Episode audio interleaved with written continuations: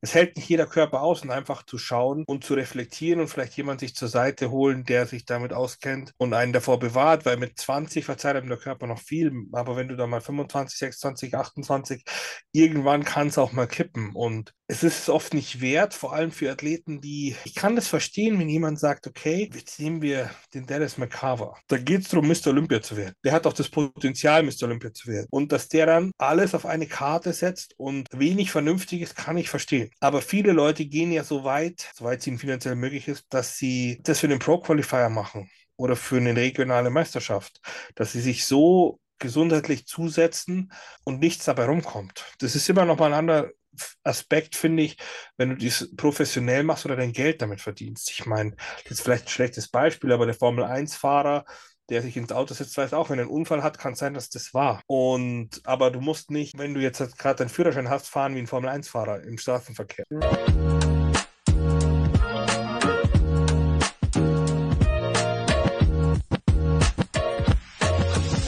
Das Olympia-Special geht in die nächste Runde und heute gibt es einen sehr spannenden Gast, Premiere für mich tatsächlich, weil mein heutiger Gast ist zwar schon Beauties and Beasts routinierter Gast, aber eben noch nicht äh, im Olympia-Special.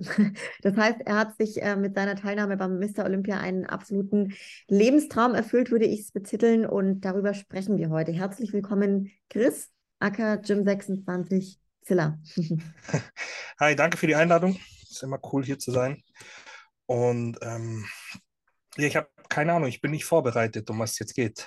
Das ist, das ist sehr gut, Chris, weil du darfst dich auf jeden Fall ähm, ja, ganz entspannt zurücklehnen und ich frage dich ein bisschen was.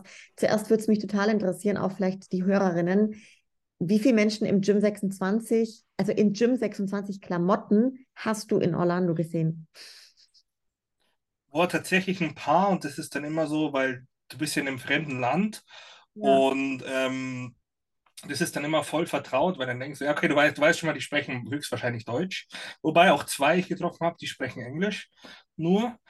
Und ähm, ich habe jetzt nicht mitgezählt, aber ich würde schon sagen, 10, 15 Leute bestimmt. Also es ist echt ja. spannend, weil genau das wollte ich dich unbedingt fragen, weil egal, wo ich jetzt bei welchen Wettkämpfen, Shows war, deine Shirts, mhm. die sind einfach überall, das ist echt crazy. Ja, aber auch international mittlerweile, das ist cool. Ultra. Also es ist wirklich, wirklich geil, wie groß das ist. Seit wann gibt es das mit der Kleidung jetzt bei dir? Eine sehr gute Frage. Ich hatte das gar nicht so auf dem Schirm, also man hat es ja immer im Hinterkopf, aber ich hatte damals das Studium und dachte mir irgendwie, boah, ich will auch so coole T-Shirts oder Pullis oder so. Und dann habe ich das angefangen, irgendwann im Studio nur zu verkaufen, an einem Ständer einfach, ganz normal. Und dann ging das immer weiter, dass Leute halt oft gekommen sind und die dann Tageskarten gekauft haben in ihr Studio und dann mich immer mehr Leute gefragt haben und irgendwann habe ich den Online-Shop eingerichtet. Aber wie genau? Boah, das Studio habe ich jetzt neun, neun Jahre, fast zehn, ähm, fünf, sechs Jahre.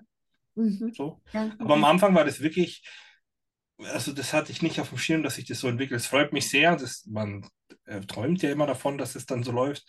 Aber das war jetzt nicht so, dass ich sage, okay, ich mache jetzt äh, krasses Klamotten-Ding auf irgendwie und jeder trägt es. Ja, Aber irgendwie kommt es cool an und ich glaube auch, dass das gar nicht zwingend an meiner Person liegt, sondern dass die Leute sich so ein bisschen auch verbunden damit fühlen, weil das schon aussagt, okay, ich mache Bodybuilding, ich mache den Sport und ähm, das ist dann jedem auch klar. Das Lustige ist, immer wenn Leute damit zu Ärzten gehen, fragen die Ärzte, ob sie Anabolika nehmen weil man dieses T-Shirt anhat. Ja. Aber weil natürlich steht Bodybuilding drauf und Bodybuilding ist immer so das Totschlagwort. Aber das hat sich echt cool entwickelt und ich bin da super happy und auch dankbar für alle, die mich da irgendwie unterstützen oder das feiern. Sehr geil. Und du hast mir gerade im Vorgespräch, äh, bevor wir die Aufnahme gestellt haben, erzählt, was du sogar extra für die Leute machst. Berichte das mal kurz. Ja. Übelst geil. Ja. Also ich kriege immer, ich kriege immer wieder Anfragen, dass Mütter oder von einer, von einer Beziehung jetzt der Partner, Partnerin mir explizit schreiben, ob ich das nicht anonym versenden könnte, weil ähm, die wollen es halt zu Weihnachten schenken. Und da muss man dann ziemlich aufpassen beim Versand, dass es halt dann nicht normal rausgeht oder vielleicht an die Person direkt geht, weil sonst macht ihr Weihnachtsgeschenk auf. Sprich, ich muss dann halt den Absender fälschen, weil ich kann auch oft nicht den Absender von meinen Mitarbeitern nehmen, weil dann checken die das auch wenn ich jetzt zum Beispiel die Lisa nehme, jeder weiß, dass die Lisa bei mir ist. Also Ja, Mann, ja. Aber Und ja, was du da alles für die Leute machst, hey, echt ja, ich freue mich da immer, wenn es so eine Interesse da ist oder Resonanz und das ist dann so das Mindeste, was man irgendwie tun kann oder zurückgeben oder wenn jemand, wenn jemand möchte, dass ich es unterschreibe, das ist cool, wobei ich immer, ich schreibe lieber auf Autogrammkarten als auf Klamotten, weil es ist echt nicht so einfach. Das Mhm. schaut immer total, als hätte das so ein Kindergartenkind gemacht. Ja, verstehe ich, verstehe ich, ja. Ja, ich ist denke mir immer, du willst du die Klamotte irgendwie anziehen und dann geht es ja wieder raus. Aber wenn die das wollen, dann mache ich das. ja sehr cool. So geil, dass es jetzt so international ist. Das soll auch so weitergehen. Ja, das Mal ist ab. cool. Jetzt mal so die zweitwichtigste Frage hinterher. Wo hängen denn die Bilder aus dem Vergleich mit Chris Bumstead? Noch gar nicht. Ich bin ultra hinterher bei sowas. Also ich habe meine, also meine Olympiamedaille und so, die hängt an so einem Eck einfach an einem Regal. Und ich habe noch gar nichts gemacht. Ich habe jetzt gerade ähm, mir so Poster entwickeln lassen von ein paar coolen Fotos, die ich habe und so. Aber ähm, die, ich will auch mal im Shop welche tun und auch so einfach so das Gym 26 Logo als Poster. Aber ich habe noch gar nichts aufgehangen und ich fühle mich echt schon schlecht, weil ich hatte mal am Anfang, ich hatte jeden Athleten, den ich vorbereitet habe und der ähm, auf der Bühne war, hänge ich eigentlich auf. Aber ich bin bis jetzt bestimmt eineinhalb Jahre hinterher. Ja gut, es sind halt Also, einfach immer mehr geworden, ja. Ja.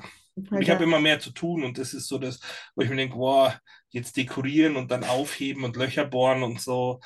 Das ist dann immer so, steht hinten an. Aber ich muss es mal machen. Weil ich habe bestimmt, ich könnte eine ganze Wand voll machen mit Leuten, die noch nicht hängen. ja, voll, voll geil.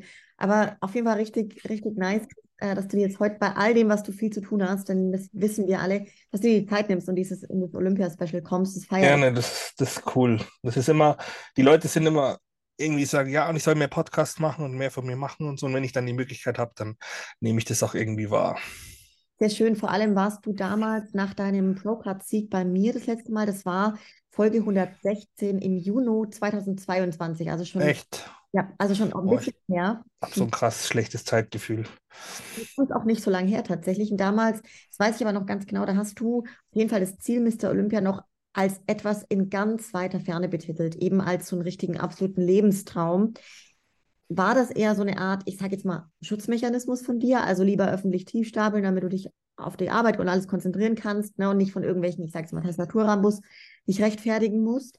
Oder war das damals wirklich so eine realistische Selbsteinschätzung von dir?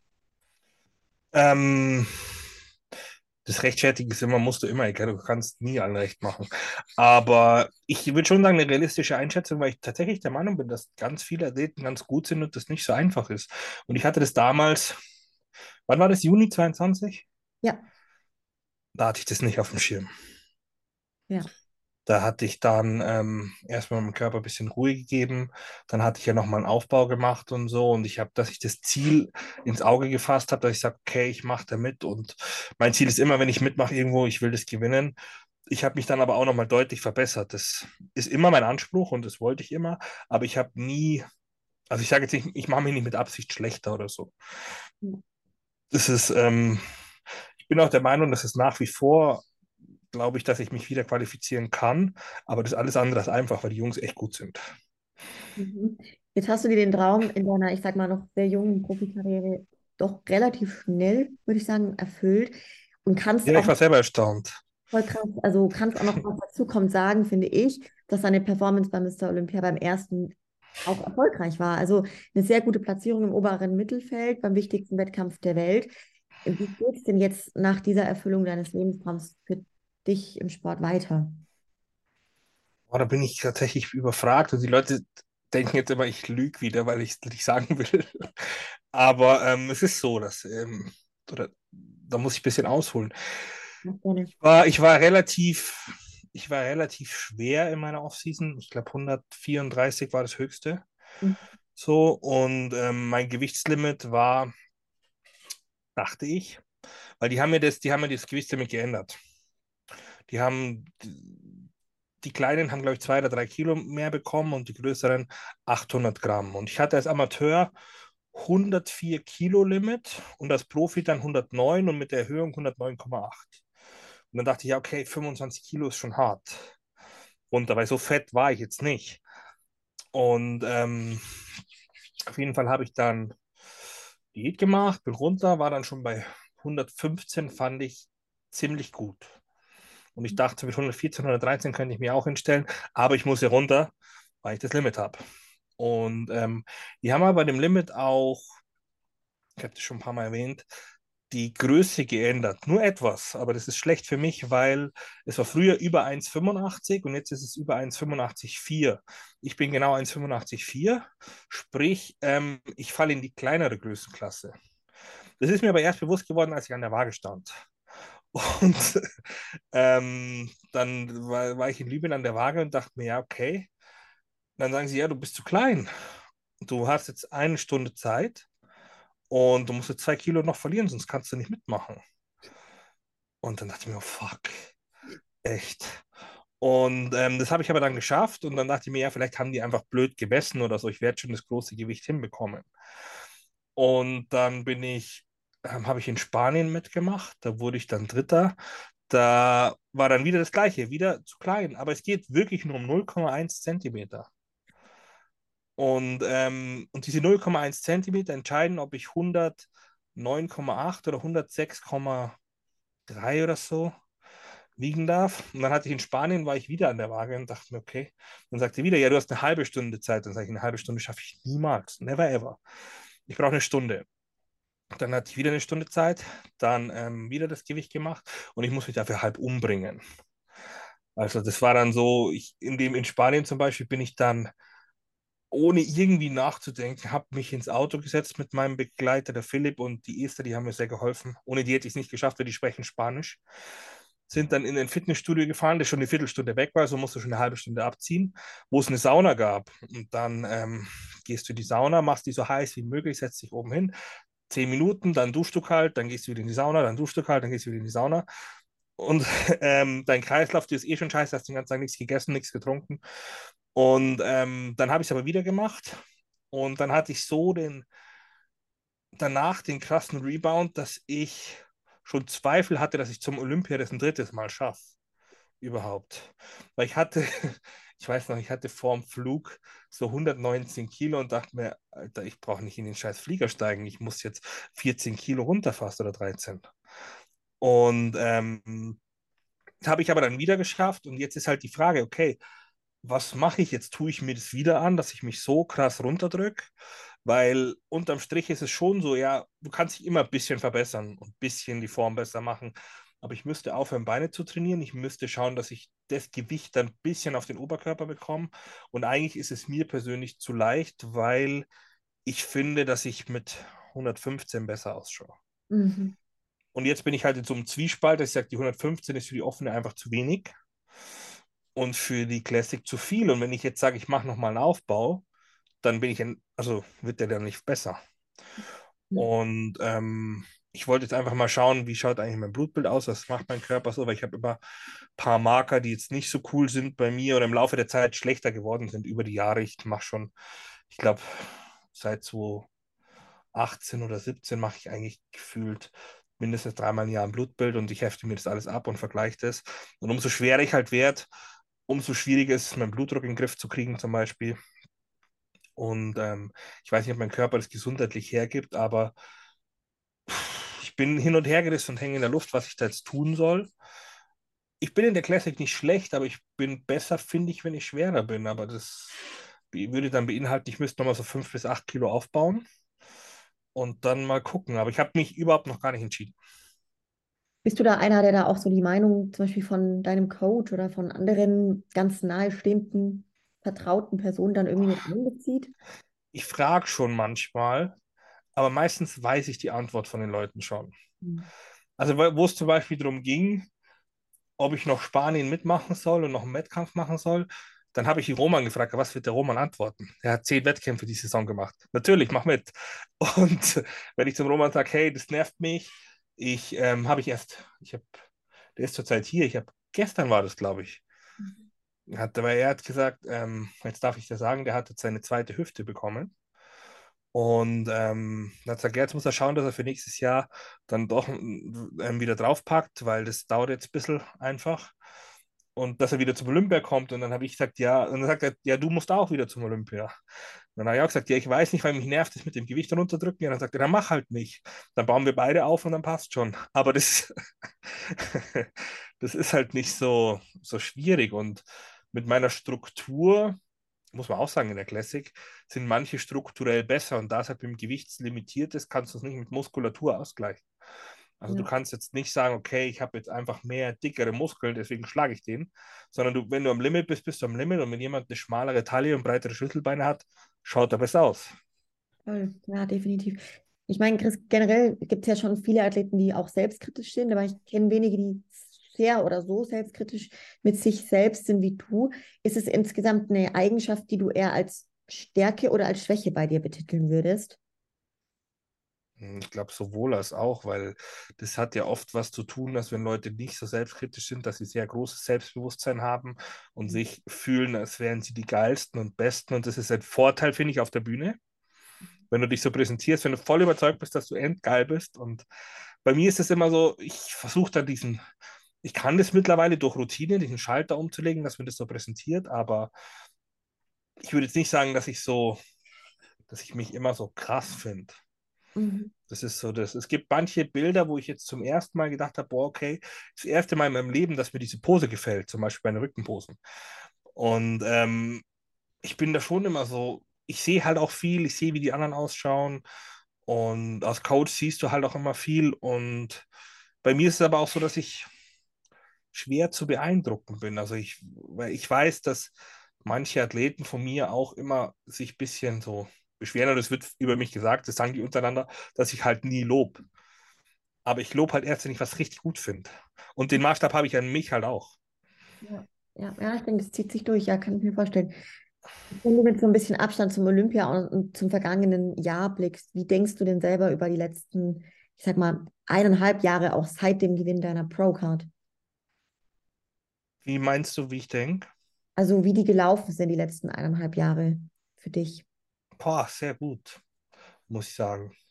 Ich habe ähm, immer versucht, in meiner Karri Karriere, wenn man so nennen kann, irgendwie geschaut, wo kann man was besser machen. Mhm. Und ich wurde erst durch meine Niederlagen, wurde mir gezeigt, okay, wie gut oder wie schlecht bist du eigentlich? Und du musst noch mehr geben, wenn du besser sein willst. Und ich habe immer versucht, eins draufzusetzen. Und jetzt habe ich in der, in der Zeit eigentlich nach meiner Profikarte auch im Aufbau schon, habe ich eigentlich immer, und das hatte ich früher nie, dass ich jemanden habe, der mir beim Training hilft. Mhm. Der immer, wie, also das ist, kannst du sagen, das wissen die Leute im Studio, meine Mom hilft mir immer. Die arbeitet bei mir oder ist bei mir auch angestellt, aber die hilft mir wirklich. Und in der Vorbereitung hat sie jedes Training mir meine Geräte auf und abgebaut, mir auch die Wiederholungen geholfen und so. Und das hat schon nochmal einen Unterschied gemacht. Und ich glaube auch deswegen konnte ich mich nochmal verbessern, weil ich versucht habe, alles zu optimieren. Nochmal mein Schlaf, mein Training. Ich mache gar nichts anders, weil mich Leute oft fragen, was hast du da und da gemacht? Ich sage, ich habe genau das gleiche gemacht. Ich habe es nur härter gemacht oder disziplinierter. Und auch geschäftlich ist alles eigentlich super gelaufen und es ist alles größer geworden, alles besser geworden. Auch vom Coaching her war es eigentlich ziemlich erfolgreich. Auch nach meiner Pro-Card wurde dann die Sarah zum Beispiel noch Profi. Ich glaube, in dem Jahr hatte ich vier oder fünf, die Profi wurden. Ja. Und ähm, ich kann mich nicht beschweren in dem Sinne. Aber ähm, der Sport hat auch so viel Zeit dann eingenommen, das ist halt der Preis, den man zahlt, dass es so viel Zeit einnimmt, dass halt vieles auch liegen geblieben ist, auch privates. Hm. Aber es ist krass, was du gerade gesagt hast, dass quasi auf so einem Top-Level immer noch was rauszuholen ist. Das heißt, dann ja. bei den letzten Wiederholungen, ne? Ja. Schlaf optimieren und so weiter.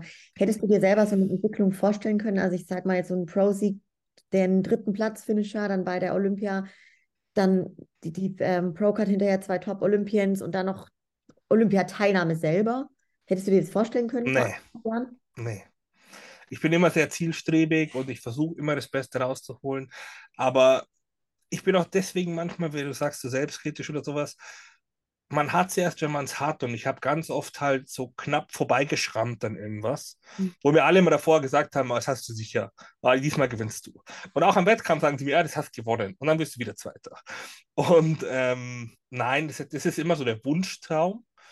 Und natürlich habe ich mich vorbereitet darauf, ähm, mit dem Gedanken, ich schlag die alle und ich mache einfach mehr wie die. Aber dass es dann umgesetzt wird, boah, ich sehe es ja bei anderen oft, wie viel die geben und ich will ja, ja, der, der Roman ist so, das habe ich mir gedacht, das habe ich ihm noch gar nicht gesagt. Das hat mich immer beeindruckt, weil er hat wirklich, seit er, also als Amateur hat er eigentlich alles gewonnen, immer. Der war mit 19 schon Junioren-Weltmeister, hat eigentlich die Pro-Card schon indirekt dreimal gewonnen, wegen Regeländerungen, der mich bekommen und so. Und ähm, der hat neun Jahre gebraucht, um sich für ein Miss Olympia zu qualifizieren. Sprich, in neun Jahren als Profi hat er neun Jahre lang nicht gewonnen. Und dann, wenn ich das immer so sehe und auch bei manchen anderen, dann zu mir zu sagen, ja, ich gewinne das jetzt und gehe zum Olympia, dann das habe ich nicht gesehen. Nee. Ja, ja, krass. Gab es da generell bei dir jetzt auch mal Momente, wo du irgendwie in deinem Büro sitzt? Also ich kenne ja mittlerweile auch dein, dein Gym mit dem Büro so. Mhm. Ja, denkst so, alter krass, was ich da erreicht und erlebt habe. Also dass dir so richtig bewusst ja. Ja, das ist ganz, ganz oft und es ist ganz ähm, surreal manchmal, sowohl als ich auch in den Flieger schon in, nach Orlando überhaupt geflogen bin. Ich war davor noch nie in Amerika. Und auch jetzt im Nachhinein, das ist so grundsätzlich, wenn man sich, ich habe manchmal so Momente, da sitze ich auch im Training da und schaue mir so das Studio an und schaue so die ganzen Geräte an und denke, boah, die hast du dir alle zusammengesucht und das gehört alles dir. Oder wenn dann so ich hinter der Theke stehe und dann haben alle im Studio meine Klamotten an. Und denke ich mir, das hast du alles irgendwie so selber geschaffen. Aber das ist trotzdem immer noch irgendwie ungewohnt, weil ich in meinem Kopf ja immer noch der, der kleine Chris aus Dachau bin, der das Studio aufgemacht hat. Ja, Mann, okay, ja, kann ich. Ja, das habe ich immer so im Hinterkopf. Und ich versuche auch immer anderen mit Respekt und nett gegenüberzutreten, weil ich habe das manchmal, dass Leute so mit Tageskarte kommen und ich merke dann, dass sie total nervös sind und aufgeregt, wenn sie mich sehen. Und ähm, ich finde es ja gar nicht, ich bin ja ganz normal. Aber für die ist es halt dann was Tolles und die wollen dann auch, manche sind richtig cool, die warten dann wirklich im Training, bis ich so mit meinem Satz oder mit der Übung zu Ende bin und die Übung wechselt, dass sie mich kurz ansprechen. Also sie lassen mich dann auch in Ruhe.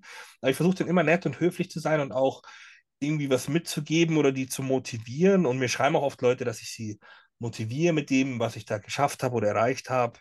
Auch ganz viele seit Neues beschreiben, wie ich, ähm, was das braucht, alles um Studio aufzumachen. Oder so. Ja. Und das ist immer schon cool, wenn du Leute so inspirierst, du dann so da denkst, boah, das hast du irgendwie alles geschaffen und irgendwie hast du das selber geschaffen. In dem Sport ist schon, also ich muss sagen, ohne mein Drumherum und meine Mom und meine Mädels hier und so, die mir helfen, hätte ich das alles nicht hinbekommen. Mhm weil ich kann nicht alles alleine machen und mich noch vorbereiten und alles. Die haben mir schon den Rücken freigehalten, aber trotzdem hast du dich da selber durchgebissen und bist jetzt da, wo du bist. Und das ist irgendwie schon cool, aber es ist manchmal auch ein bisschen schwierig, weil man immer so, ja, okay, was ist das nächstes, was ist das nächstes, was ist das nächstes. Man bleibt ja nie oft stehen und sagt, boah, geil, ich dachte eigentlich, ich dachte, dass es nach dem Olympia so ist und dachte mir, geil, jetzt habe ich das geschafft, jetzt ist cool. Und jetzt denkt man schon wieder, okay, wie geht's weiter? Was mache ich? Ja, what's next, so quasi. Genau. Ja. Krass, ja, diese Angetriebenheit irgendwo auch. Ja. Sport natürlich zieht sich da auch in den anderen Säulen durch. Ne? Lass uns mal zum Offensichtlichen kommen, nämlich auch zum, zu deiner persönlichen Olympiareise, Chris. An der Stelle ein kurzer Hinweis an alle, die zuhören, die nicht so tief im Game sind. Sehr ausführlich gibt da auch einen Podcast beim Torben dazu, bei Bildungselite, in der du von deiner ich sag mal, Qualreise in Libyen berichtest. Wenn ihr da also noch mal genauer reinhören wollt, dann zieht euch auf jeden Fall das Interview mit Chris rein, es lohnt sich. Und du hast dich ja, Chris, also gerne im, ich sage jetzt mal, Shadow-Modus auf die Wettkämpfe vorbereitet, also vorher nichts dazu gepostet, dass du auf die Bühne gehst. Alle so ein bisschen, ja, überraschend joggen, wie man es nennen möchte, Pro-Cut mitnehmen und abdampfen, so auf die Art. Da ließ sich das beim Olympia jetzt irgendwie nicht so ganz umsetzen. Inwiefern war denn die Vorbereitung für dich dadurch anders als zu den anderen Wettkämpfen? Das ist eine gute Frage. Ähm, das ist mitunter auch, wenn man ehrlich ist, wahrscheinlich ein Schutzmechanismus, dass wenn es keiner weiß, dann habe ich weniger Druck. Mhm. Also so im Sinne von, wenn ich jetzt sage, okay, ich mache hier mit und mache dann mit und bin schlecht, dann ist es nicht so schlimm, wie wenn alle wissen, boah, der macht mit und davor schon dies, diesen Druck und die Fragen und alles. Beim Olympia war es ja dann offensichtlich, dass ich zum Olympia ging. Kannst ja nicht mehr irgendwie sagen, oh, weiß ich nicht. Schauen wir mal. Und ähm, es war aber anders aus dem Grund oder aus dem Hauptgrund, weil ähm, das ist ganz komisch und ich habe das schon oft so durchgedacht. Das ist der erste Wettkampf in meinem Leben gewesen, auf den ich mich vorbereitet habe, wo ich zu 100% weiß, ich gewinne nicht. Also das ist, das ist ja noch nie passiert. Das hat noch nie jemand beim Olympia mitgemacht. Das erste Mal hat er gewonnen. Das geht nicht. Gab es noch nie. Und so realistisch muss man sein, bin ich nicht. Also, dass ich da jetzt komme und dann der Man bin. Ähm, und deswegen war es wiederum eigentlich weniger Druck, weil ich mir dachte, ich gebe mein Bestes, ich möchte mein bestes Paket präsentieren. Der Roman hat es gut gesagt, so viele mitnehmen, wie es geht, einfach. Und ähm, ja, da einfach versuchen, Spaß zu haben. Und deswegen war das für mich eher so, weil es kam auch im Studio einer her und sagte, boah, Glückwunsch und voll cool und cool, dass du das geschafft hast. Und ich hatte auch nicht den Eindruck, dass die Leute jetzt erwarten, dass ich das gewinne, was sowieso nicht drin gewesen wäre. Und deswegen war das eigentlich, muss ich sagen, ganz angenehm. Das wäre davor nicht so angenehm gewesen, aber Olympia dachte mir, ja, dann gewinnst du eh nicht. Also alles cool, gib dein Bestes und passt schon. Krass, wie du das beschreibst, weil ich wollte dich nämlich gerne auch fragen, weil ich dich ja jetzt so kenne mit deinem hohen Anspruch an dich, mhm. wie sehr du dich eben vorm Olympia dann doch vielleicht unter Druck gesetzt hast. Gab es dann da noch überhaupt Druck? Vielleicht dann eher das mit diesem, kommst du vom Gewicht überhaupt rein, oder? Ja, ich hatte eher den Druck beim Gewicht. Wie gut bin ich? Und ich, das wurde mir dann oft genommen, weil ich da auch mich mit ein paar Leuten unterhalten habe. Und am Schluss ist es, haben alle gesagt, boah, geh jetzt hin und gib dein Bestes. Und das passt dann schon. Und wenn du halt nicht im Kopf hast, das war das Schwierigste für mich, das umzustellen, dass du nicht gewinnst. Weil dann stellst du dir die Fragen. Ich habe immer so in meinem Kopf so eine, so, so eine ziemlich radikale Denkweise. So, wenn ich das jetzt mache, die anderen machen das nicht und dann bin ich besser wie die. Oder ich mache das jetzt noch oder mache noch eins drauf oder ich mache jetzt noch das Cardio nochmal und dann esse ich halt noch weniger, dann lasse ich das Gemüse weg, weil die anderen essen das und ich nicht. Und dann stellst du dir aber so ein bisschen die Frage, ja, macht es jetzt einen Unterschied, ob ich das esse oder nicht? Also so, das hatte ich noch nie. So, macht es jetzt oder ist es jetzt, wäre es jetzt so schlimm? Aber dann dachte ich mir wieder, du kannst jetzt da nicht irgendwie eine Scheiße bauen. Und vor allem hatte ich das mit dem Gewicht im Hinterkopf. Und ich musste dann sowieso runter und dann ging das schon. Aber ich hatte nicht so den Druck wie sonst. Ja, okay. Wann, wann ging denn deine Reise genau nach Orlando los und wie lief die ab? Samstag davor war das. Das war ähm, das Wochenende, wo die Dennis James Classic war. Die war an dem Tag auch. Und ähm, ich, hat, ich hatte das gar nicht gecheckt, wo ich das gebucht habe. Ich hatte Athleten da. Und dann dachte ich mir, oh shit, hoffentlich habe ich Internet im Flugzeug, weil sonst ist es voll scheiße. Mein Flug ging aber zum Glück ähm, erst um 15 Uhr oder 14 Uhr. Also sprich, waren die ersten schon durch da. Und das haben die Leute oft nicht im Kopf, dass ich dann parallel hier immer noch Leute betreue. Also seit, ich hatte eigentlich meinen Wettkampf so gelegt, das war auch ein Grund, ich habe den, ähm, der erste Wettkampf in Libyen oder Spanien, das war ja das gleiche Wochenende, war so gelegt, dass da noch keiner von mir startet. Aber ab diesem Wochenende, also ein Wochenende später, hatte ich jedes Wochenende einen Athleten irgendwo auf dem Wettkampf. Sprich, ich habe nie so die Möglichkeit gehabt, was heißt nie, dass du, du musst immer einen Wecker stellen, du musst immer in der Früh schauen, du musst immer halt für die da sein und du hast immer irgendwie mit der Hälfte deines Gedanken bist du halt bei denen und musst schauen, dass das für die passt. Und ich mache das sehr gerne, aber das musst du alles halt unter den Hut bekommen irgendwie. Und da dachte ich mir, okay, ich muss jetzt irgendwie packen, dann den Flug erwischen und gleichzeitig die Leute noch coachen. Und das hat aber ganz gut geklappt, weil ich auch ähm, versuche, dass die am Wettkampftag immer so ready sind, dass da eigentlich nichts mehr verrutscht, wenn sie nicht irgendeine Torte essen und fünf Liter trinken. Ja, ja, verstehe ich. Wie war es denn, dann vor Ort? Also gerade auch, weil es jetzt so deine erste Zeit und Reise in den USA überhaupt war. Also wie waren die Tage vor dem Olympia? Dann war es eher stressig oder entspannt für dich? Stressig. Es war so, also auf dem Flug war, ich bin zum Glück Business geflogen über Island, weil es war schon ganz viel weggebucht. Und der Flug war eigentlich ganz cool. Was mich aber genervt hat, und das war zweimal, weil wir umsteigen mussten, in diesem Scheißflieger, weil es gibt ja eh immer ziemlich leckeres Essen da. Und ich bin da eigentlich auch gar nicht so, dass mich das stört, wenn ich auf Diät bin.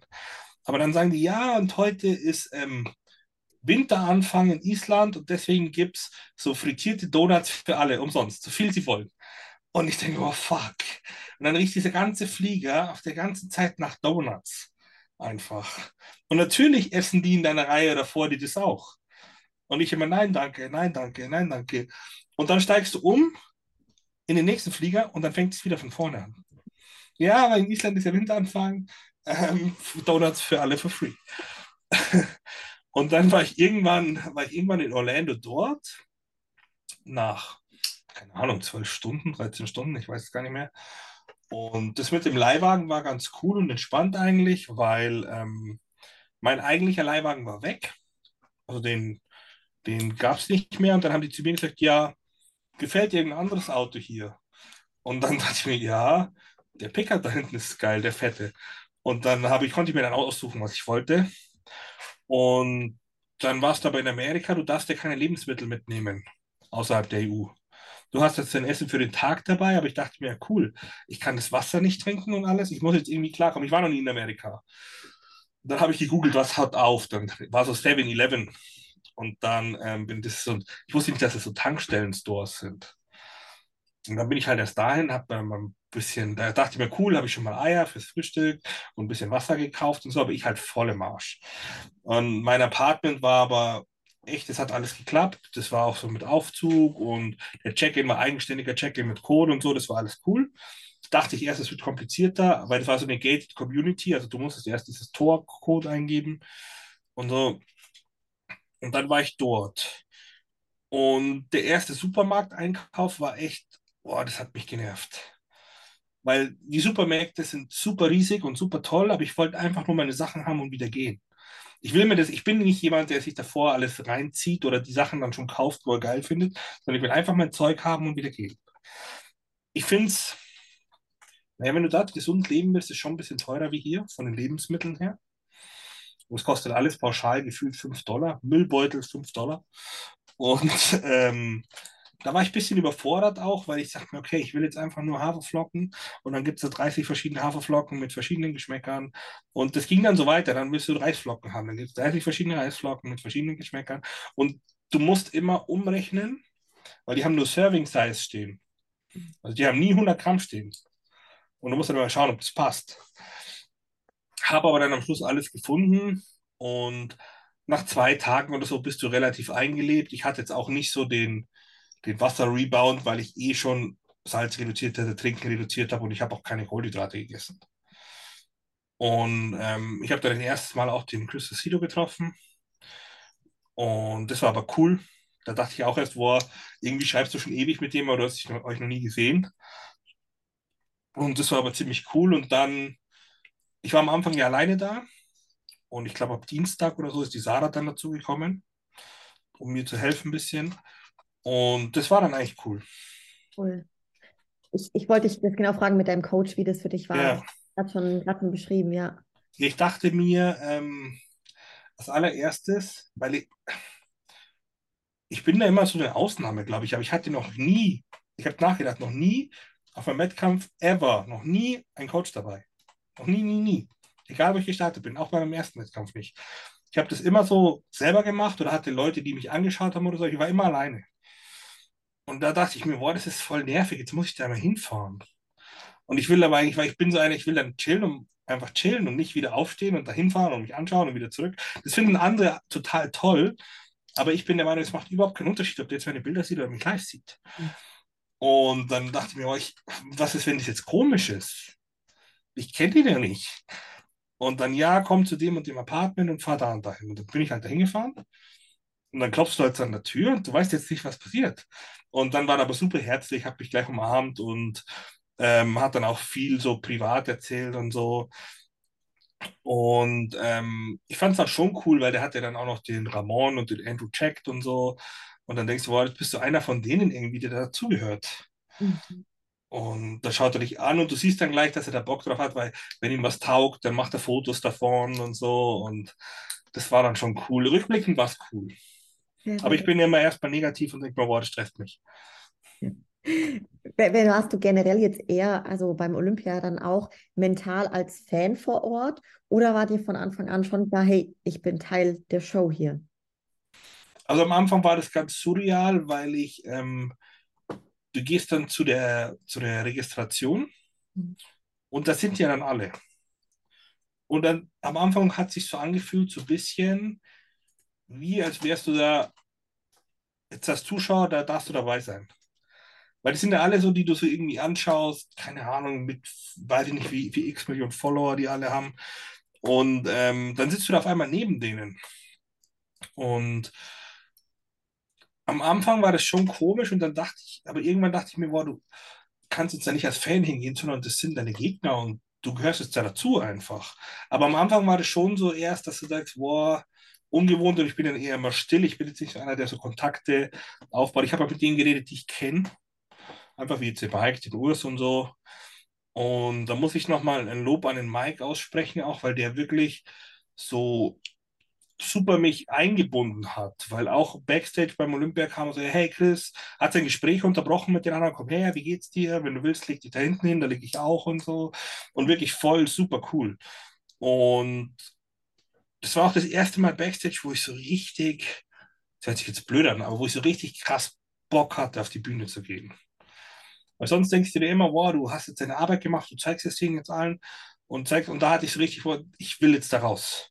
Und ich will die Vergleiche haben und ich will neben denen stehen und das hat so richtig, weil du siehst die dann alle, die pumpen sich dann alle auf und denkst, boah, jetzt ist deine Chance da irgendwie Fuß zu fassen und so und das war dann cool. Aber am Anfang ist es schon so ein bisschen alles beeindruckend und da kann man sich schon einschüchtern lassen davon auch. Mhm. Aber ich muss sagen, wirklich, ich habe nicht mit allen allen geredet, aber mit denen, die, wo ich geredet habe, die sind alle wirklich nett und in Ordnung und am Boden geblieben. Auch der Chris Bumstead, mit dem bin ich ja öfters, was heißt öfters in Gespräche gekommen, der ist ja wegen meinem Nachnamen bin ich ja letzter. Und ähm, aber der allerletzte ist der amtierende Olympia. Also war der immer hinter mir. Auch wenn wir uns aufgestellt haben. Bei der Waage, der war immer hinter mir. Und ähm, der war auch super nett und überhaupt gar nicht so, wow, ich bin der Chris Ramsey, was willst denn du? Sondern wirklich, hey und cool, dass du da bist und ganz nett und auch wenn du ein Foto machst, also wirklich voll in Ordnung.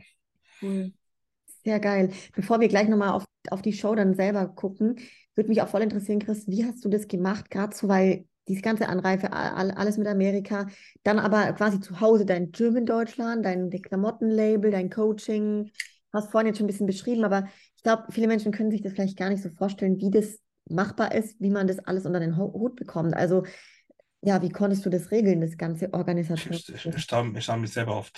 Ähm, also grundsätzlich bei meinem Studio ist es so, dass mein Studio 24 Stunden aufhat. Sprich, ich habe keine Öffnungszeiten. Meine Mitglieder haben alle eine Mitgliedskarte, mit der sie kommen können, wann sie wollen. Sollte jetzt niemand da sein, ist es kein Problem, weil die können trotzdem trainieren. Aber es war dann so, dass ja ähm, die Lisa noch im Studio war, meine Mom war noch im Studio und die Michelle war auch noch da und die haben dann meine, also meine Tageskarten reingelassen, wenn es war, oder halt sich um Sachen gekümmert wie Post oder den Versand. Und ich habe immer meinen Laptop dabei. Sprich, ich kann auch die ganzen Bestellungen dann schon vorbereiten, denen schicken als PDF, dann drucken die das nur aus und können das machen. Aber das ist schon immer so, du musst halt schon schauen, dass es passt. Und wenn irgendwas ist, dann haben die mir auch Bescheid gesagt oder mich angerufen. Und ja, mit dem Coaching bin ich halt dann, ich mache das mittlerweile schon so lange, dass ich da oft einfach auch manchmal, wenn ich jetzt irgendwo unterwegs bin am Handy, den einfach schreibe, mach bei der Mahlzeit das, bei der Mahlzeit das und erinnere mich später, dass ich dir umschreibt den Plan. Ich kann das dann auch aus dem Kopf raus, aber man muss das schon irgendwie alles so ein bisschen koordinieren. Dann habe ich halt, ich, ist auch nicht so, dass ich vom Wettkampf hatte ich noch nie wie andere, dass ich dann frei habe und sage, ich habe jetzt zwei Wochen, mache ich jetzt nichts. Also bei mir ist es immer so, dass ich trotzdem jeden Tag im Studio bin und wenn ich nicht im Studio bin oder dann schon anreise, dann bin ich jeden Tag auch am Laptop und mache meine Pflicht, die ich zu tun habe. Und es ist auch oft so, dass die Athleten von mir, die das dann wissen, mich so schonen wollen und sagen, hey, ich schicke dir jetzt kein Update, weil du hast Wettkampf oder sowas. Wobei ich sage, mach einfach, das passt schon. Wenn ich es gar nicht hinkriege, dann antworte ich nicht, aber dann habe ich schon mal, anstatt dass ich vom Olympia von der Bühne runtergehe und ihr mich alle vollbombt mit allem. Ja, verstehen. Ab wann war denn bei dir so ein Punkt, wo der Kopf wirklich nur noch bei der Show dann auch war? Donnerstag. Okay. Ja. Das habe ich mir so vorgenommen, dass ich ab Donnerstag nichts mehr mache. Und ähm, das habe ich dann auch allen gesagt. Aber ähm, man schaut dann trotzdem mal aufs Handy oder so. Das ist nicht so. Und dann, ich meine, das ist schon cool, so rumzuliegen und nichts zu tun, aber du willst dann auch irgendwie, dass die Zeit vergeht zur nächsten Mahlzeit oder so und dann machst du halt immer irgendwas. Aber ab Donnerstag habe ich versucht, den Fokus komplett auf mich zu legen. Ja, ja. Wie war es dann da mit der Waage? Weil du gesagt hast, 14 Kilo hast du an sich vor der Abreise dann Flugzeug rein bis zum Mhm. unterkriegen müssen. Wie schwierig war das dann? War schon unangenehm, aber ich habe es, ähm, ich fand, weil wir haben ja dann so gemacht, aber ich habe zum Chris auch gesagt, hey, ich gebe mir die Scheiße nicht ein drittes Mal, dass ich eine Stunde Zeit habe und mir das Gewicht irgendwie noch runterprügel. Ähm, wir machen das gleich. Und dann, ja, ja, machen wir. Und er hat immer gesagt, ich habe oft, er kennt mich schon ein bisschen, wenn ich so gar nichts dazu sage, ich schicke ihm manchmal nur mein Gewicht und sage gar nichts dazu, dann weiß er schon, dass ich es nicht cool finde. Und ähm, weil ich bin keiner, der jammert oder meckert. Ich habe dann einfach, schicke einfach das Gewicht kommentarlos und schreibe gar nichts dazu. Und ähm, ich habe die Tage davor, also so Sachen, ich weiß nicht, ob die Leute das bewusst ist, aber ich habe halt dann ständig Kämpfe. Ich habe ähm, auch im Training muss ich aufpassen, weil ich halt dann ziemlich dehydriert bin, schon mehrere Tage davor, dass ich nicht mehr so krass schwer trainiere oder so. Ähm, ich habe ziemlich stark das Trinken restriktiert, also auf, ich trinke normalerweise acht und dann so auf zwei Liter, drei Liter über mehrere Tage. Bisschen dann zum Registrationstag sehr wenig bis gar nichts. Ähm, ich bin dann zusätzlich noch in die Sauna gegangen, dass du halt noch mehr rausschwitzt einfach und noch mehr verlierst. Das mache ich meistens ein, zwei Tage dann davor. Und ja, dann bei der Waage hat es dann relativ gepasst. Ich kann aber gar nicht sagen, was genau war, weil die haben dann nur mir das Pfundgewicht gesagt und ich habe es dann nicht mehr umgerechnet. Weil der hat dann gesagt, okay, passt und ich dachte, okay, passt. Ja, sehr, sehr geil. Warst du vor dem Schritt auf die größte Bühne dann der Welt besonders angespannt und nervös? Nee, es war cool dann. Also äh, der, der, der größte Horrormoment ist für mich die Waage. Das, heißt, ist das Allerschlimmste. abgesagt. Sobald, sobald die Waage rum ist und ich diesen Druck weg habe, habe ich keinen Stress mehr. Und es war bei den anderen Wettkämpfen auch schon so. Weil sobald es rum ist, hast du ja, musst du nicht mehr ständig nach jedem Tropfen trinken, dich auf die Waage stellen, was wiege ich, was, was schaue ich und so. Und da hatte ich dann noch zwei Tage Zeit, dass egal wie weit ich runtergehe, auch als Zahl, weil ich die Leute oft immer nicht so einschätzen können. Ich hatte dann dieses 106, irgendwas Limit. Ich war aber auf der Bühne gleich damit 112 wieder. Mhm. Also. Und du hast ja auch schon gesagt, der Druck war jetzt auch nicht da, dass du als nee. Gewinner da raus musst oder als Favorit, wie es vielleicht bei den anderen Shows so der Fall war. Ne?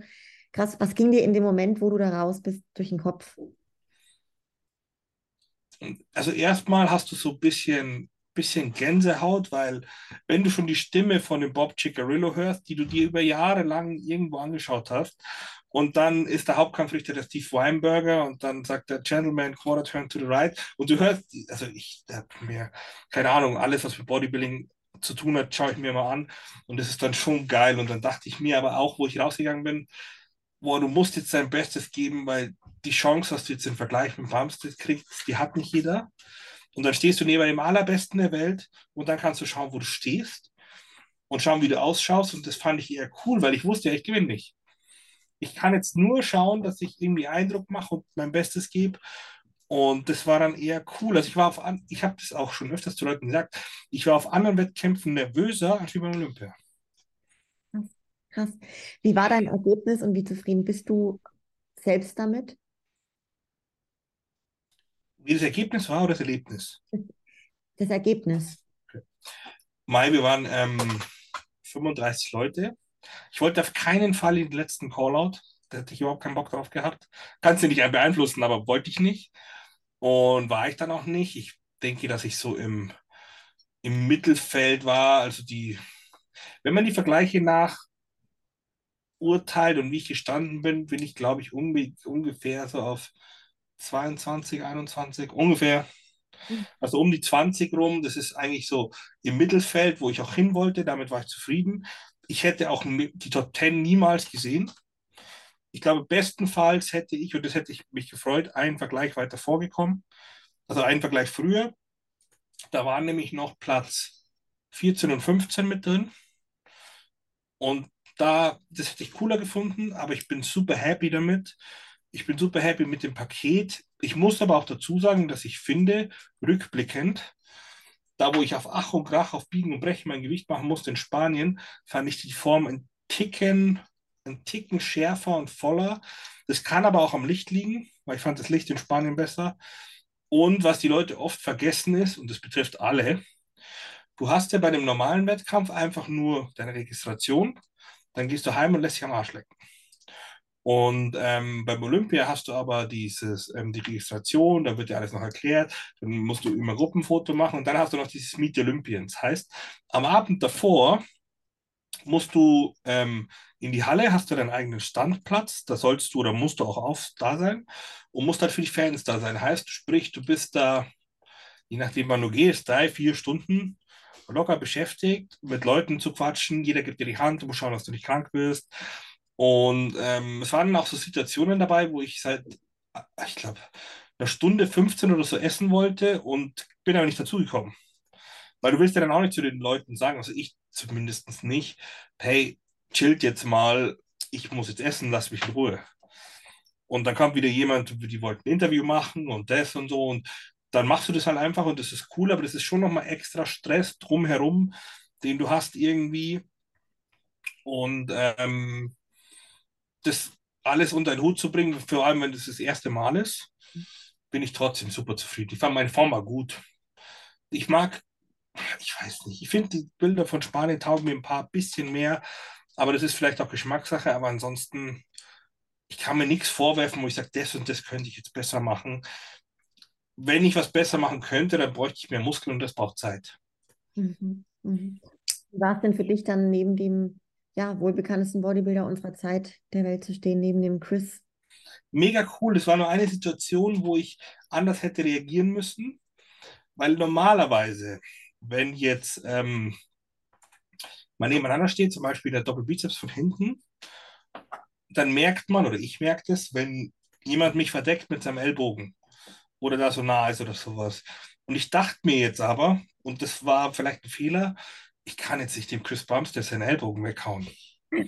Also, weißt du, ich meine, ich, ich wusste, alle schauen den an, alle filmen den. Ich kann mich da jetzt nicht irgendwie, weiß ich nicht. Also, das kann ich machen, wenn wir in dem Top-3-Vergleich sind, aber nicht so. Und ähm, das war so das Einzige, wo ich sage, da hätte ich vielleicht ein bisschen aggressiver sein müssen, hätte aber nichts geändert. Und ansonsten war es super cool und es war, ähm, ich fand es mega cool, weil die Leute, manche haben gesagt, wow, und dann hast du, es tut mir leid, dann stehst du neben dem Beamten, wo ich mir denke, warum, es tut dir leid, das ist die Option, überhaupt dich mit dem Besten der Welt zu vergleichen. Und wenn du die Chance nicht nutzt, dann weißt du nie, wo du stehst. Ja, Mann. Weil du kannst in deinem, in deinem Dorf der Beste sein, du kannst in deiner Stadt der Beste sein, du kannst in deinem Land der Beste sein. Aber um in der Welt der Beste zu sein, musst du halt neben dem Besten stehen. Yes. Ja, krass. Was war denn dein persönliches Highlight vom ganzen Wettkampf? Ich habe keine Ahnung. Die Frage habe ich schon mal gestellt bekommen. Ich, es waren so viele Sachen so cool. Einfach. Und ähm, wahrscheinlich glaube ich einfach, was das Coolste war, war die Einzelpräsentation vor diesem riesen Publikum und vor dem Kampfgericht. Das glaube ich war das Coolste. Dann fand ich auch cool, da einfach bei den Vergleichen an der Seite zu stehen und die anderen zu beobachten. Das halt so nah zu sehen, die Details zu sehen, wie die ausschauen oder sowas. Der krasseste, den ich jetzt gesehen habe in der Classic-Klasse, fand ich persönlich den Ramon. Mhm. Also der einfach beeindruckend, wie der ausschaut. Mhm. Der hat so dicke Muskeln, so dicke Unterarme, schaut ein bisschen aus wie so ein Gorilla gefühlt und ähm, einfach beeindruckend hart und schön und krass. Und das waren alles so Highlights, wo du dann siehst, ich war beim Tanning neben dem Derek Lunsford, der dann Mr. Olympia geworden ist. Ich war ähm, in der Cheesecake Factory neben dem Harley, dem Derek und so gesessen, habe es nicht mehr gecheckt am Anfang. Und da waren ganz viele Eindrücke und Leute, die du gesehen hast, wo du sonst halt nur auf Bildern oder so siehst. Und deswegen kann ich nicht sagen, das war der Moment, sondern das war alles cool. Aber der, so wo ich das vergesse ich nie, dass ich da richtig so Bock hatte, jetzt mich zu präsentieren und zu zeigen, war wahrscheinlich die Einzelpräsentation. Sehr, sehr geil. Weil du es auch gerade gesagt hast mit dem Rahmen in deiner Klasse jetzt, Chris. Glaub, was glaubst denn du, jetzt mal rein off-topic an sich, aber nächstes Jahr, also 2024, wie stehst du dazu? Glaubst du, der Chris kommt nochmal oder wird es neu sein? Boah, das ist immer so anmaßend, das jemandem zu raten, der so viel Erfolg hatte. Aber ich persönlich, ich bin nicht in der Situation. Aber wenn ich ihn mir jetzt anschaue, und viele fällt es ja nicht auf, die sehen ja nur mal das Tolle, er hat ziemlich viel abgerissen. Er hat den Quadrizeps abgerissen, er hat den meinen Beuger abgerissen, er hat den Bizeps abgerissen und er hat jetzt auch den Lat angerissen. Und jetzt in der letzten Vorbereitung. Jetzt ist er noch Papa geworden oder wird Papa auch noch. Ist eigentlich mit seiner Firma sehr erfolgreich, ist als Sportler sehr erfolgreich, ist der erfolgreichste Bodybuilder mit, mit Reichweite überhaupt. Und ich persönlich glaube, das ist so einfach gesagt, was ich sein lassen würde, aber du willst dann immer irgendwie eine, so einen unschlagbaren Rekord setzen. Du willst ja immer noch weiter und ich glaube schon, dass das nochmal gewinnen kann. Aber er riskiert halt dann irgendwann als Zweiter von der Bühne zu gehen. Weil die, ich fand jetzt, dass dieses Jahr das erste Jahr war, wo er nicht mehr outstanding mit Abstand Erster war. Hm. Also er war immer noch Erster und das ist okay. Aber der Ramon ist sehr nah an ihn angekommen und ich fand auch der Urs und der Brion waren sehr gut. Aber für mich war der Ramon da am nächsten dran. Und, ähm, oder Ramon, ich weiß nicht, wie man es ausspricht. Und ähm, er riskiert es halt, aber andererseits, oh, ich glaube, einmal gewinnt er noch. Geil, ja, sehr geil. Jetzt zu dir, Chris, wir hatten es ja zu Beginn schon mal, dass ein Lebenstraum mhm. bei dir in Erfüllung gegangen ist mit der Teilnahme. Jetzt die Frage, hast du das bekommen, was du dir von diesem Lebenstraum, also die Teilnahme bei Mr. Olympia, auch persönlich erwartet hast? Ja und nein. Das ist ganz komisch, weil man arbeitet immer auf dieses Ziel hin und das war dann so, dass wirklich die letzten sieben Monate ich nur das im Kopf hatte. Alles andere ist so nebenbei gelaufen und habe ich versucht, irgendwie hinzubekommen. Aber nur, okay, ich muss jetzt da beim Olympia mein Bestes geben. Ich muss jetzt da. Und das wolltest du schon immer und das machst du jetzt. Und das waren dann noch viele Hürden auch, auch ob ich einreisen kann und und und. Aber. Und dann warst du da und das ist voll geil und voll cool und Bilder für die Ewigkeit und so. Aber dann denkst du dir, ja, und das war's jetzt für immer, oder wie? Oder willst du das vielleicht nochmal? Oder willst du das nochmal besser machen oder sowas? Also ich bin super happy, dass ich es gemacht habe. Ich ähm, habe das für die Ewigkeit, selbst wenn ich nie wieder eine Bühne betrete. Aber es verändert dein Leben so gar nicht. Also, ich bin immer noch derselbe. Sehr, sehr coole, coole Antwort, Mann, ja. ja. Oh Mann, danach, Chris, wir wissen alle, dass, dass du ja neben der Passion fürs Bodybuilding auch mindestens genauso eine große Passion für das Thema Food hast. Mhm. Äh, nimm uns mal kurz mit, wie war denn die Foodtour im Nachgang und war es eventuell, eventuell ein bisschen geiler als die Doppelbizeps-Pose neben dem Siebern? das Essen war krass. Also es war so, ähm, du gehst ja dann raus, du musst ja erstmal durch diese riesen Expo-Halle. Dann schaust du da und dann habe ich noch geschaut, okay, dass ich für meine Leute hier ein bisschen was mitnehme und habe mir selber noch eine Mütze gekauft und so. Und dann gehe ich raus und dann ist das so der erste Stand, wo es so Burger und so gibt. Und dann bestelle ich mir ähm, da so einen Burger und dann steht der Chris Asilo neben mir und bestellt sich auch einen Burger. Und dann schaut er mich so an und sagt, über 120 in drei Tagen. Und das sage ich so, ja, wahrscheinlich. Und ähm, der war sehr, sehr lecker und ich würde jetzt auch nicht mal auf die Diät schieben, sondern der war wirklich sehr gut. Und ansonsten, wir sind danach, glaube ich, ich weiß nicht, ob ich es noch hinkriege, ich habe drei Tage wirklich viel gegessen. Ähm, in so einen Diner gegangen, also wirklich so ein klassisches Diner, das auch wirklich dann nachmittags zumacht. Und da gibt es alles Mögliche. Und eins der krassesten Sachen waren so, wie beim KFC, so Fried Chicken, aber ohne Knochen.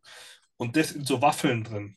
Mit Puderzucker und Ahornsirup. Das war richtig krass. Und Sahne. Nein. Und ähm, da ist ja alles so wegen Disneyland, Disney World und so. Und überall, wo du hingehst, gibt es so eine Art, ja, so feste Themenparks, was auch immer, und da gibt es auch überall Essen. Und da sind wir dann noch rumgegangen und da gab es dann Fish and Chips und Eis und das und so. Und dann waren wir noch bei dem ziemlich krassen Italiener. Also krass im Sinne von nicht krass teuer, sondern so Omas Kitchen. Das ist so, so richtig 24 Stunden gekochte Bolognese und so. Also es war wirklich richtig gut. Und ich habe auch viel Müll dann dort gegessen. Also so von umgebackenen Keksteig, den es da zu kaufen gibt im Supermarkt einfach. Und alles, was ich halt, alles, was mir so in den Sinn gekommen ist, einfach. Und ich habe mal überlegt, ob ich das so ein Reel mache mit dem ganzen Essen. Dann dachte ich mir, das erspare ich den Leuten wahrscheinlich lieber. Ja, krass, wenn die dann auch in den USA sind wollen. Ja, aber ich habe da, hab da nicht irgendwie mich zurückgehalten. Ich bin auch keiner, der das schafft, dann nach der langen Zeit. Ich gehe zu gerne essen. Ich finde auch den ähm, sozialen Aspekt von Essen gehen gut. Und ich bin keiner, der dann sein trockenes Hähnchen mit Reis isst. Das esse ich auch, so ist nicht. Ich dann halt on top noch andere Sachen. Ganz viel Eis habe ich gegessen, ständig. Habe mir Eis gekauft und Eis sorbet und immer zwischendurch. Und dann ähm, Donuts, ganz viele Donuts. Das heißt, du hast dann auch richtig geile Gym-Pumps gehabt wahrscheinlich. Ja, brutal, brutal. Ich musste eher aufpassen, weil ich wusste, ich wusste, was passiert. Ich wusste nach Spanien schon und da habe ich nur an dem Abend von Spanien gegessen und war dann auf 119, zwei Tage später. Und ich wusste, sobald ich Trinken und Wasser nur anschaue, wäre ich schwerer. Und dann dachte ich mir, scheiß drauf, dann esse ich auch. Aber dann wird es halt unangenehm, weil ich war zwischenzeitlich dann auf 100, in Orlando noch 123, 124 und da ging es mir dann schon ein bisschen schlecht auch. Also da fängt es dann an mit Kopfweh, du kannst deine Hand nicht mehr gescheit schließen, du kommst nicht mehr in die Schuhe gescheit rein, weil du Vollgaswasser hast. Und da hilft dann auch viel Bewegung, viel Cardio, viel Trinken und Training hilft dann auch. Aber der Pump war brutal. Wie du die Gyms dort, in denen du warst? Mega cool. Ich finde es manchmal ein bisschen übertrieben, wie die klimatisiert sind, mhm. weil es ist dann ein bisschen frisch auch. Also, weil du kommst von 30 Grad in die Studio rein, da ist dann halt kalt. Ähm, von der Atmosphäre und den Leuten es ist es viel cooler wie hier. Die Leute sind alle nett, die Leute sind alle, gehen auf einen zu, sind super offen, sprechen einen an, eher positiv immer. Und natürlich ist die ganze Stadt dann lebt vom Bodybuilding in dem Moment. Und du triffst ja natürlich alle möglichen Bekanntheiten noch im Studio dann am nächsten Tag noch. Die meisten, die wo dann beide trainieren, weißt du schon, okay, die machen nächste Woche wieder mit. Ähm, auch die Miss Bikini Olympia habe ich dann getroffen und so. Das ist cool einfach. Und die Studios sind riesig, aber wirklich riesig und haben an Ausstattung alles Mögliche. Aber ich muss auch dazu sagen, ich habe jetzt so erst nach um Olympia viele Geräte probiert und fand jetzt nur ein paar richtig gut und den Rest dachte ich mir ja, die sind zwar gehypt und cool, aber muss ich jetzt nicht haben. Also ich bin mit der Ausstattung, die ich in meinem Studio habe, eigentlich relativ zufrieden. Natürlich hätte ich gerne das ein oder andere Teil mehr, aber da so ein Komplex hinzustellen, das ist halt auch Amerika, das die, die Dimensionen anders. Ja, ja. Was hat sich denn generell jetzt seit deiner Teilnahme bei dir geändert? Du hast gerade schon vorhin gesagt, das ist gar nicht jetzt so krass anders, nachdem du da mitgemacht hast, aber hat sich denn irgendwas vom Mindset, vom Selbstbewusstsein als Athlet, als Mensch geändert? Vom Selbstbewusstsein ja. Ich habe jetzt ähm, in der Saison oder in dem Jahr gelernt, dass ich gar nicht so scheiße bin und ähm, auch, dass ich diesen ganzen Weg, den ich gegangen bin, mal erstmal machen muss mit allem drumherum. Also ich weiß schon jetzt, was ich kann und was ich nicht kann. Ähm, was sich jetzt geändert hat, gerade ich sehe alles gerade, aber mit Absicht ein bisschen lockerer, sprich vor allem ich trainiere und ich gehe auch hart. Und mein Locker ist wahrscheinlich immer noch von, würde ich sagen, 90 Prozent der anderen immer noch hart, aber ähm, vom Essen her bin ich schon lockerer. Ich gehe auf das Essen zurzeit. Ich gebe meinem Körper ein bisschen Ruhe. Ich versuche auch gerade nicht zuzunehmen. Also mit, ich will nicht. Ich muss jetzt einmal ein Blutbild machen und schauen, wie alles ausschaut. Und natürlich muss ich jetzt viel reinarbeiten, was irgendwie liegen geblieben ist.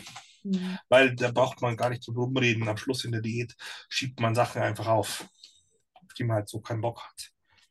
Wie ist es generell von der medialen Aufmerksamkeit her? Hat sich da was verändert? Ich glaube, seit meinem Pro, Profi-Win, Gewinn, Olympia-Quali, habe ich mehr Aufmerksamkeit, aber vom Olympia selber jetzt nicht. Aber es war schon so, dass ich viele Leute wieder ein Interview wollte, dass ich überall eingeladen bin. Aber ich bin sowieso mit allen eigentlich, würde ich sagen, neutral cool. Und wenn ich irgendwas, es liegt ja oft eher immer an mir, dass ich nicht so präsent bin. Weil das ist so auch was an meinem Tag, ich habe echt viel zu tun. Und ich finde Social Media nicht so geil wie andere, glaube ich. Und mich hält es dann oft auf. Ich mache das beim Cardio oft, weil es einfach ein cooler Zeitvertreib ist. Und dann denke ich mir, wow, heute wolltest du eigentlich den Post machen und heute wolltest du das noch hochladen. Und ich vergesse es dann aber irgendwie. Ja. Ich bin Social Media, ich bin Social Media nicht so der Experte. Ich sollte es vielleicht mal anders machen lassen. Aber, ähm, und ich sollte auch mal mehr oder mal anfangen, Trainingsvideos zu filmen und so. Aber ich kann das immer nur, wenn jemand neben mir steht und mich filmt. Mhm. Das ist mir selber zu anstrengend auf Dauer. Ja. Aber, aber sonst, was hat sich sonst geändert? Hm, nicht viel. Also außer, dass ich gerade alles ein bisschen lockerer sehe, was auch meinem Körper und vor allem meinem Geist sehr gut tut, weil du halt in Diät immer in dieser Blase bist. Ich, ich nenne es immer Gefängnis. Ich mag den Sport, ich liebe den Sport, aber ich mag Diät nicht. Da kann mir jeder was anderes sagen, das ist okay. Und ich verstehe, dass Leute, die kein Interesse an gutem Essen haben und das nie gegessen haben und nicht mögen, dass denen das nicht fehlt. Aber mir fehlt es komplett. Und mir fehlt auch dieser, diese Entscheidungsfreiheit zu sagen, weil ich mache das dann nicht. Dass ich sage, okay, ich gehe jetzt ins Restaurant, obwohl ich auf Diät bin und esse da was Cleanes. Das mache ich nicht. Andere sagen, ja, kannst du ein Steak essen? Ja, aber will ich nicht. Die anderen können Steak essen. Ich mache es nicht. Ich esse mein Essen und dann schauen wir am Schluss, wer besser ausschaut. Mhm. Und ähm, das waren also wirklich sieben Monate, wo ich dann wirklich auf alles Mögliche verzichtet habe. Und ich bin da auch dann sehr, sehr, wie sagt man, detailliert. Ich achte von Anfang an schon auf mein Salz, auf mein Trinken und so, weil ich einfach das so gut machen will, wie es geht. Und mir macht Diät keinen Spaß am Schluss. Ich weiß nicht, ob andere, was heißt Spaß machen, ich mag es nicht. Und ich war dann, das ist jetzt richtig cool, dass ich sage, okay, du hast es erreicht, du hast es durchgezogen, Diät ist notwendig, definitiv, um die Form zu bringen. Ich weiß das, das gehört dazu. Und auch wie man ausschaut, ist cool. Aber diese, diese, ja, diese militärische Routine, die man dann sich aneignet, ist auf Dauer nicht cool. Wie schwierig oder einfach war es denn dann jetzt gerade für dich eben mit dem Hintergrund, was du gerade beschrieben hast, wieder in die, ich sage jetzt mal, normale Welt ein- oder anzukommen? Endschwierig. Es wäre gelogen, wenn ich sage, dass es einfach war, weil einerseits denkst du dir, boah, geil, ich kann jetzt machen, was ich will. Und andererseits denkst du dir, scheiße, was mache ich jetzt? Ich habe jetzt gerade kein Ziel mehr. Außerdem will ich meine Form eigentlich nicht hergeben, weil ich habe mir sieben, Wochen, sieben Monate den Arsch dafür aufgerissen. Und wenn ich jetzt esse, dann wäre ich fett und schaue scheiße aus. Und ähm, da struggelt man schon ein bisschen. Mir ist es auch ein bisschen schwer gefallen. Ähm, das war die Schuld von Amerika, dass die überall in ihre Scheißkarten die Kalorien reinschreiben. Überall. Und dann denke ich mir, boah, der Cheesecake wäre jetzt noch geil. Und dann steht daneben 1500 Kalorien. Und dann, du hast dann im Hinterkopf, boah, scheiße, du willst aber eigentlich nicht fett werden, aber du darfst es essen. Und ähm, es war nicht so einfach und ich habe hin und her gerungen und ich habe dann auch zwischenzeitlich gedacht, boah, du könntest, du bist eigentlich noch so gut in Form, du könntest eigentlich nochmal mitmachen, weil es ist ja noch Prag und es ist ja noch Österreich und wie wäre es eigentlich? Und dann war es wieder mal, nee, lass es jetzt einfach, gib dem Körper Ruhe. Aber es ist schon schwierig gewesen für mich, da jetzt loszulassen und locker zu lassen. Weil am Anfang, ich war dann, wo ich hier war, dachte ich mir, ich mache jetzt erstmal wieder meinen Diätplan, weil ich will eh das Wasser verlieren. Und ähm, da habe ich aber zum Glück auch dann Freunde, die mir da oft dann einfach mal fragen, hey, hast Bock, zu essen zu gehen? Kannst du jetzt wieder? Und dann ähm, passt es schon. Weil ich glaube, dass man diesen Ausgleich mal ein bisschen braucht auch. Der Sport hat überhaupt keine Balance und überhaupt keinen Ausgleich, wenn du gut sein willst. Du musst alles zu 100 Prozent machen und es bleibt ganz viel auf der Strecke. Und ich muss dann irgendwie meine Akkus wieder aufladen, indem ich das dann mal nicht mache, eine Zeit lang. Wie geht es denn, kannst du das vielleicht schon beantworten oder ganz grob, wie geht es denn bei dir sportlich weiter? Was sind die weiteren oder nächsten Ziele? Dass ich ein gutes Blutbild habe, tatsächlich, dass die Werte passen und dass das alles cool ist. Und wenn ich es mir aussuchen könnte und mein Körper das hergibt und ich das machen kann, würde ich wahrscheinlich nochmal schwer werden. Schauen, wie schwer ich werden kann. Und dann schauen, macht es Sinn oder macht es keinen Sinn. Woran kannst du speziell arbeiten, um dich als Athlet weiter zu verbessern, ohne dass du das Gewichtslimit sprengst? Also als Classic? Mhm. Keine Ahnung. Das ist ja genau der limitierende Faktor. Mhm. Weil ich ja eigentlich sage, okay, ich bräuchte mehr Muskeln oben, Brust und Rücken. Die Arme sind jetzt schon besser geworden. Brust und Rücken bräuchte ich mehr, dass ich ein bisschen ausladender bin oben einfach. Und ich habe aber keine Luft für Brust und Rücken. Also sprich, wenn ich was mehr haben will, muss ich von was anderem irgendwie weniger haben. Und dann muss ich aufhören, irgendwie Beine zu trainieren oder so. Das frustriert mich aber. Und ähm, innerhalb des Limits sich zu verbessern, keine Ahnung. Ich würde versuchen, den Fokus auf die Schwachstellen zu setzen, nicht zu schwer zu werden und dann versuchen, wieder ins Limit zu kommen. Aber was dann übrig bleibt, weiß ich nicht, weil ich nicht den Luxus habe wie andere, dass sie noch 10 Kilo Luft haben. Hm. Ja, krass, gar nicht, gar nicht so einfach. Ist für dich auch, ist es attraktiv, dann die Klasse zu wechseln, für dich persönlich? Ja, können wir kurz Pause machen? Ich muss aufs Klo. Klar. Okay, kommst gleich. Ist, ist auch nicht mehr lang, aber ist cool, weil da bleiben, Problem, da bleiben, bleiben wir auch dem Trend treu. Das war, war beim letzten Mal auch so. Nach einer guten Stunde bist du auch. Mhm. ähm, ja, genau. Also wie attraktiv ist es für dich, in, also die Klasse zu wechseln? Wenn ich eine ganz ehrliche Antwort gebe, eigentlich wollte ich nach dem Olympia sagen, das hatte ich im Kopf in der Vorbereitung, ich habe dann alles erreicht, ich starte nicht mehr.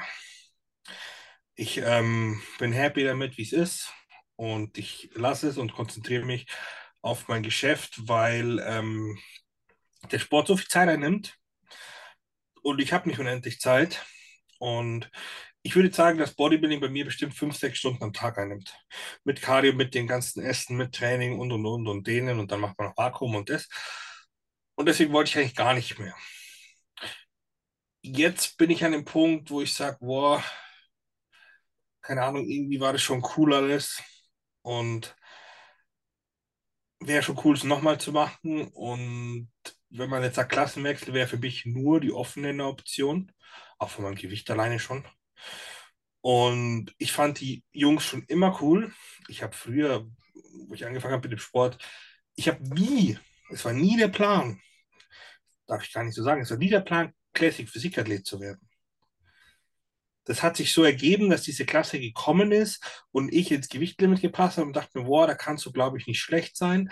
Für anderes müsstest du noch viel mehr aufbauen. Von der Linie her geht es auch. Dann mach doch das, weil die Posen sind ja nahezu dieselben, außer eine Classic-Pose.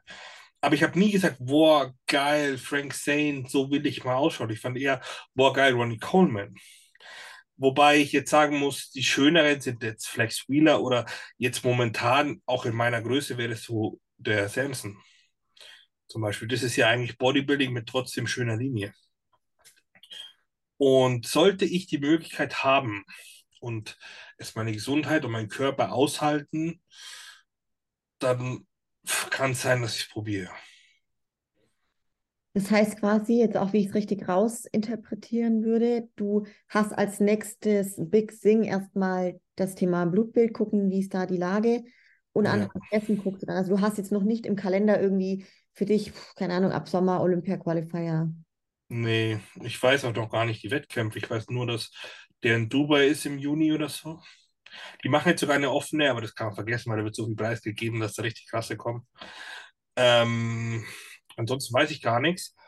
Und der Plan war jetzt, jetzt im Dezember ein Blutbild zu machen, schauen, wie das ausschaut, weil, wie ich vorher schon gesagt habe, über die Jahre sind halt ein paar Marker einfach tendenziell schlechter geworden. Und man muss immer nach der Diät schauen, okay, wie hat das der Körper verkraftet, wie schaut es aus, weil es macht auch keinen Sinn, immer drauf zu hauen und jetzt wieder sagen, okay, ich werde jetzt schwer, ich stopfe mich jetzt wieder voll mit Essen und alles, um meine Werte sind aber nicht gut. Und ähm, es nervt mich aber auch ein bisschen, jetzt so mich so zu limitieren, weil ich sage, oh, ich darf eigentlich gar nicht mehr so schwer werden und ich darf eigentlich gar nicht so viel aufbauen, wenn ich den könnte. Wenn ich jetzt sage, okay, meine Werte geben nicht mehr her, als dass ich in der Classic bleibe, weil ich da nicht mehr schwer werden muss, weil ich da leichter bleiben kann, dann ist das wahrscheinlich die Wahl. Aber es gibt auch die Option, dass ich nächstes Jahr gar nicht starte. Dass ich sage, okay, für die offene wäre es wahrscheinlich sowieso die Option, dass ich sage, hey, ich brauche einfach Zeit. Und meine produktivsten Jahre oder meine produktivsten Sachen waren immer jetzt auch von der Procard vom Juni, ich bin dann erst wieder im Jahr drauf im September gestartet, dass ich eine längere Offseason hatte, dass ich halt einfach nochmal besser werde. Ja, ja. Und auch wenn ich so die Bilder vergleiche von einem Jahr, auch jetzt in Zahlen gesprochen, ich hätte, glaube ich, dieses Jahr 10 Kilo schwerer sein können, als wo ich Profi geworden bin. Das heißt aber, du wirst, wirst da jetzt schon sehr arg am Wert Gesundheit das Ganze auch abhängig machen, wie es für dich weitergeht. Ja, früher war mir das wurscht. Mit 17, 18, 19, 20 denkst du, boah, ist mir egal, wird schon passen, ich gebe einfach, was es kostet und passt schon.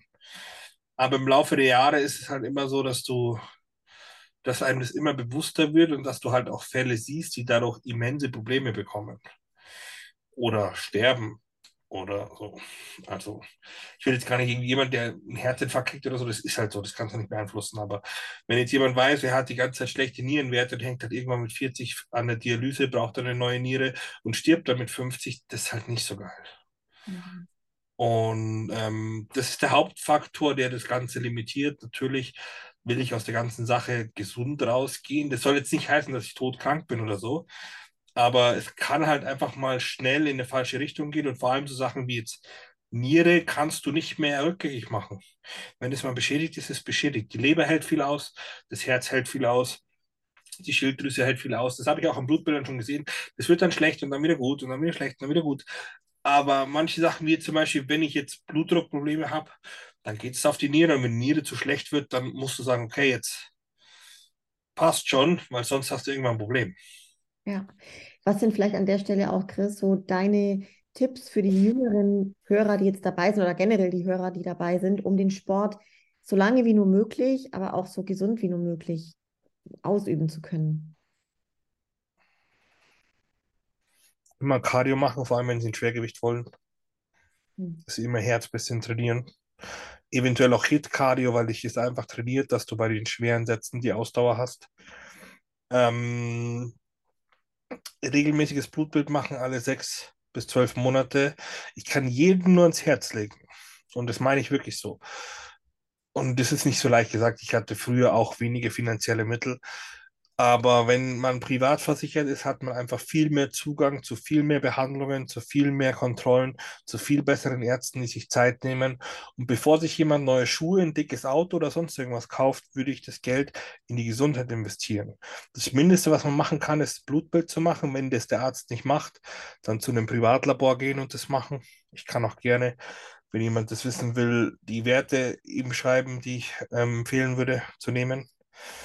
Und ähm, ich würde auch regelmäßig zum Kardiologen gehen und schauen, habe ich irgendwelche Ablagerungen, wie ist mein Calcium-Score, also äh, neige ich dazu, neige ich zu Blutgerinnseln, das kann man alles nachschauen heutzutage. Wie ist die Pumpfunktion von meinem Herzen und so weiter. Ähm, das würde ich auf jeden Fall machen. Wenn jemand den Weg eingehen will, dass er sagt, er möchte super Schwergewicht oder ich sage jetzt mal einfach über 100 Kilo auf der Bühne wiegen ich meine, auch ein Classic-Athlet mit meiner Größe wiegt über 100 Kilo auf der Bühne. Ähm, der sollte immer seinen Blutdruck im Auge behalten. Den kann man ganz einfach messen, am besten mit einem Handgelenksmessgerät daheim, dass der halt passt. Ähm, nicht unnötig Fett und Wasser halten, weil das auch immer alles schlechter macht. Das ist zwar auch, Wasser ist auch gut für den Pump, für die Regeneration, ist ja Anabol, aber es hält nicht jeder Körper aus und einfach zu schauen und zu reflektieren und vielleicht jemand sich zur Seite holen, der sich damit auskennt und einen davor bewahrt, weil mit 20 verzeiht einem der Körper noch viel, aber wenn du da mal 25, 26, 28, irgendwann kann es auch mal kippen. Und es ist oft nicht wert, vor allem für Athleten, die, ich kann das verstehen, wenn jemand sagt, okay, jetzt nehmen wir den Dallas McCarver da geht es darum, Mr. Olympia zu werden. Der hat auch das Potenzial, Mr. Olympia zu werden. Und dass der dann alles auf eine Karte setzt und wenig Vernünftiges kann ich verstehen. Aber viele Leute gehen ja so weit, soweit es ihnen finanziell möglich ist, dass sie das für den Pro-Qualifier machen oder für eine regionale Meisterschaft, dass sie sich so gesundheitlich zusetzen und nichts dabei rumkommt. Das ist immer noch mal ein anderer Aspekt, finde ich, wenn du dies professionell machst oder dein Geld damit verdienst. Ich meine, das ist vielleicht ein schlechtes Beispiel, aber der Formel-1-Fahrer, der sich ins Auto setzt, weiß auch, wenn er einen Unfall hat, kann es sein, dass das war. Mhm. Und aber du musst nicht, wenn du jetzt gerade deinen Führerschein hast, fahren wie ein Formel-1-Fahrer im Straßenverkehr. Das ist was anderes. Und ähm, das sollte man alles im Auge behalten und dann kommt man da auch gut davon. Und auch dem Körper immer mal wieder Pause geben und nicht Vollgas jahrelang durchmachen. Ja, ja. Danke dafür. Das sind, glaube ich, ganz hochwertige Learnings jetzt auch noch gegen Ende. Es bleibt bei dir ultra spannend. Also ich glaube, wahrscheinlich haben sich einige so gewünscht, dass man erfährt, boah, wie geht es für dich weiter so, aber Noch kann ich nichts dazu sagen. Ich kann, das musst du mich wahrscheinlich im Februar oder so fragen. ja, ja, ich würde mich, ja, mich sehr freuen, wenn wir da Mhm. ja eine Folge machen könnten. Aber an der Stelle jetzt auch, Chris, dass du dir die Zeit nimmst und generell viele feiern dich, feiern, was du tust. Das Auch wenn freut du, mich sehr. ja, Das also das erstaunt mich auch immer, weil ich immer denke, ich bin immer noch der kleine Chris aus Ist, also ich kann dir echt sagen, so, ey, egal, ey, egal in welchem Gym auch ich bin und man die Kleidung von dir anhat, also ich lebe auch echt in der Kleidung und Mhm. Leute Das wollte ich auch noch sagen. Danke, dass du das auch so feierst und überträgst.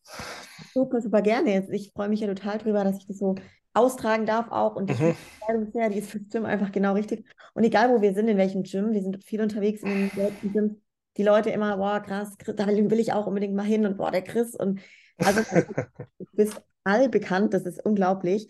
Ja, ähm, vielleicht an der Stelle, Chris, wie können denn die Leute, wenn die dich feiern, auch dich supporten? Mach gerne mal so ein bisschen äh, drauf aufmerksam, genau. Also wenn mich jemand unterstützen will, der kann gerne beim, ich habe keinen offiziellen Sponsor oder so jetzt. Vielleicht ändert sich das auch noch mal irgendwann. Ähm, aber ist jetzt gerade nichts in Aussicht. Wenn mich jemand unterstützen will, dann kann er in meinem Shop was einkaufen. Das ist shop.gym26.com. Da gibt es ganze, die ganzen Klamotten, die wir auch gerade anhaben. Und wenn jemand da was gefällt, dann kann er das kaufen, kann was fürs Training zum Tragen oder auch im Alltag und kann mich damit unterstützen. Ansonsten, wenn jemand aus der Nähe kommt, kann er gerne mal auf eine Tageskarte auch vorbeischauen. Das ist bei mir immer relativ unkompliziert im Sinne von, man muss schon Bescheid sagen, weil es halt nicht 24 Stunden jemand ähm, da ist, aber man, das kriegt man immer irgendwie hin. Dann kann man auch bei mir im Studio mal unverbindlich trainieren. Ich habe auch so Monatsdinger, dass einer mal nur einen Monat oder so trainieren kann. Ich habe auch viele so Zeitarbeiter, die kommen und so. Und ansonsten, ja, mein Instagram kann man mir folgen. Und ähm, das war es eigentlich schon. Ich versuche das alles immer so. Wer Interesse hat an Coaching oder auch ich schreibe auch einzelne Pläne oder sowas, oder wenn es wirklich Interesse daran gibt, mal wegen Blutbild oder Gesundheitscheck oder sowas, wenn jemand Interesse hat, kann er sich gerne melden bei mir oder kann mir auch eine E-Mail schreiben oder was auch immer. Und ähm, ja, ich versuche halt immer so mein Ding zu machen. Und ich habe auch immer versucht, das von Anfang an irgendwie selbst alles zu stemmen. Also auch die Olympiads oder sowas hat mir keiner irgendwas dazu geschustert, außer der Olympia selber. Ich weiß nicht, ob Leute das wissen, wenn du beim Olympia dich qualifizierst, kriegst du einen Anteil von deinem Flug gezahlt und ähm, kriegst auch drei Tage ein Hotel gezahlt. Wie hoch der Anteil sich ausrechnet, weiß ich nicht. Ich weiß nur, dass es bei internationalen Flügen mehr gibt und du musst ihnen auch dein Ticket und den Preis schicken. Mhm. Und dann kriegst du das bei der Registration in einem Beutel mit anderen Sachen, deine Jacke und so, kriegst du noch einen Umschlag mit Geld dazu. Ja, ist cool. cool. Ja. Und an alle, die jetzt zugehört haben, also das Gym kann ich wärmstens empfehlen, falls ihr noch nicht dort wart. Chris, ganz am Ende noch so deine Endbotschaft an die ganze Bodybuilding-Welt da draußen, die gerade zuhört. Boah. Eigentlich, dass es mehr ein, ein Miteinander ist, als wie ein Gegeneinander, dass man sich gegenseitig unterstützt. Es ist eh schon viel besser geworden, dass diese Fronten von verschiedenen Lagern so ein bisschen gebrochen wurden, dass alle sich zusammentun und dass man diesen Sport versucht, gemeinsam positiv zu fördern, weil der Sport doch einfach einen ziemlich beschissenen Ruf hat, ähm, was auch geschuldet ist den Leuten, die manchmal sich daneben benehmen. Und einfach versuchen, dass man sich gegenseitig unterstützt, dass man weiterkommt, dass der Sport weiterkommt und ähm, dass das mehr ein Miteinander ist. Weil vor allem in dem Wettkampfsport ist es so, so entscheidend am Schluss sowieso andere. Und es ist immer so viel Neid und Hass und schlechtes Gerede. Du kannst den Leuten eh nicht recht machen. Wenn du was gewinnst, dann ist das scheiße. Wenn du was verlierst, dann war es sowieso scheiße. Wenn du was gewinnst, haben es alle gewusst. Wenn du verlierst, haben es alle gewusst. Und dass das ein bisschen, ich meine, es wird nie aufhören. Wenn du Erfolg hast, wird es immer Leute geben, die einem das nicht gönnen, aber dass das ein bisschen mehr miteinander ist. Und ich kriege auch super viel positives Feedback, da bin ich auch sehr dankbar drüber. Und es freut mich auch, wenn mir Leute mal schreiben, was sie motiviert, wie cool sie das finden. Oder einfach nur, die schicken mir oft ein Foto, wie sie ein Paket von mir bekommen haben. Oder so. Und es freut mich, wenn man da auch so ein bisschen Zugehörigkeit findet. Ich habe es oft auch schon mitbekommen, dass Leute, die halt die Klamotten haben, sich da gegenseitig ansprechen oder so bis zu Trainingspartner werden. Dass es mehr so ein Miteinander ist in der Szene. Und ich habe oft so, dass das so ein Gegeneinander, auch unter Coaches, dass der dann über den schlecht redet. So, mein, ja, Chris, danke dafür, ohne Scheiße. ja, Auch wirklich, ich muss es auch sagen, was du am Anfang selber gesagt hast. Ich denke, die Leute feiern das genauso, also wenn du in den Podcast bist, weil klar, man kriegt ja über dich schon auch dann über Social Media und sowas mit, aber du bist echt ein sehr inspirierender Mensch, einfach nicht nur als.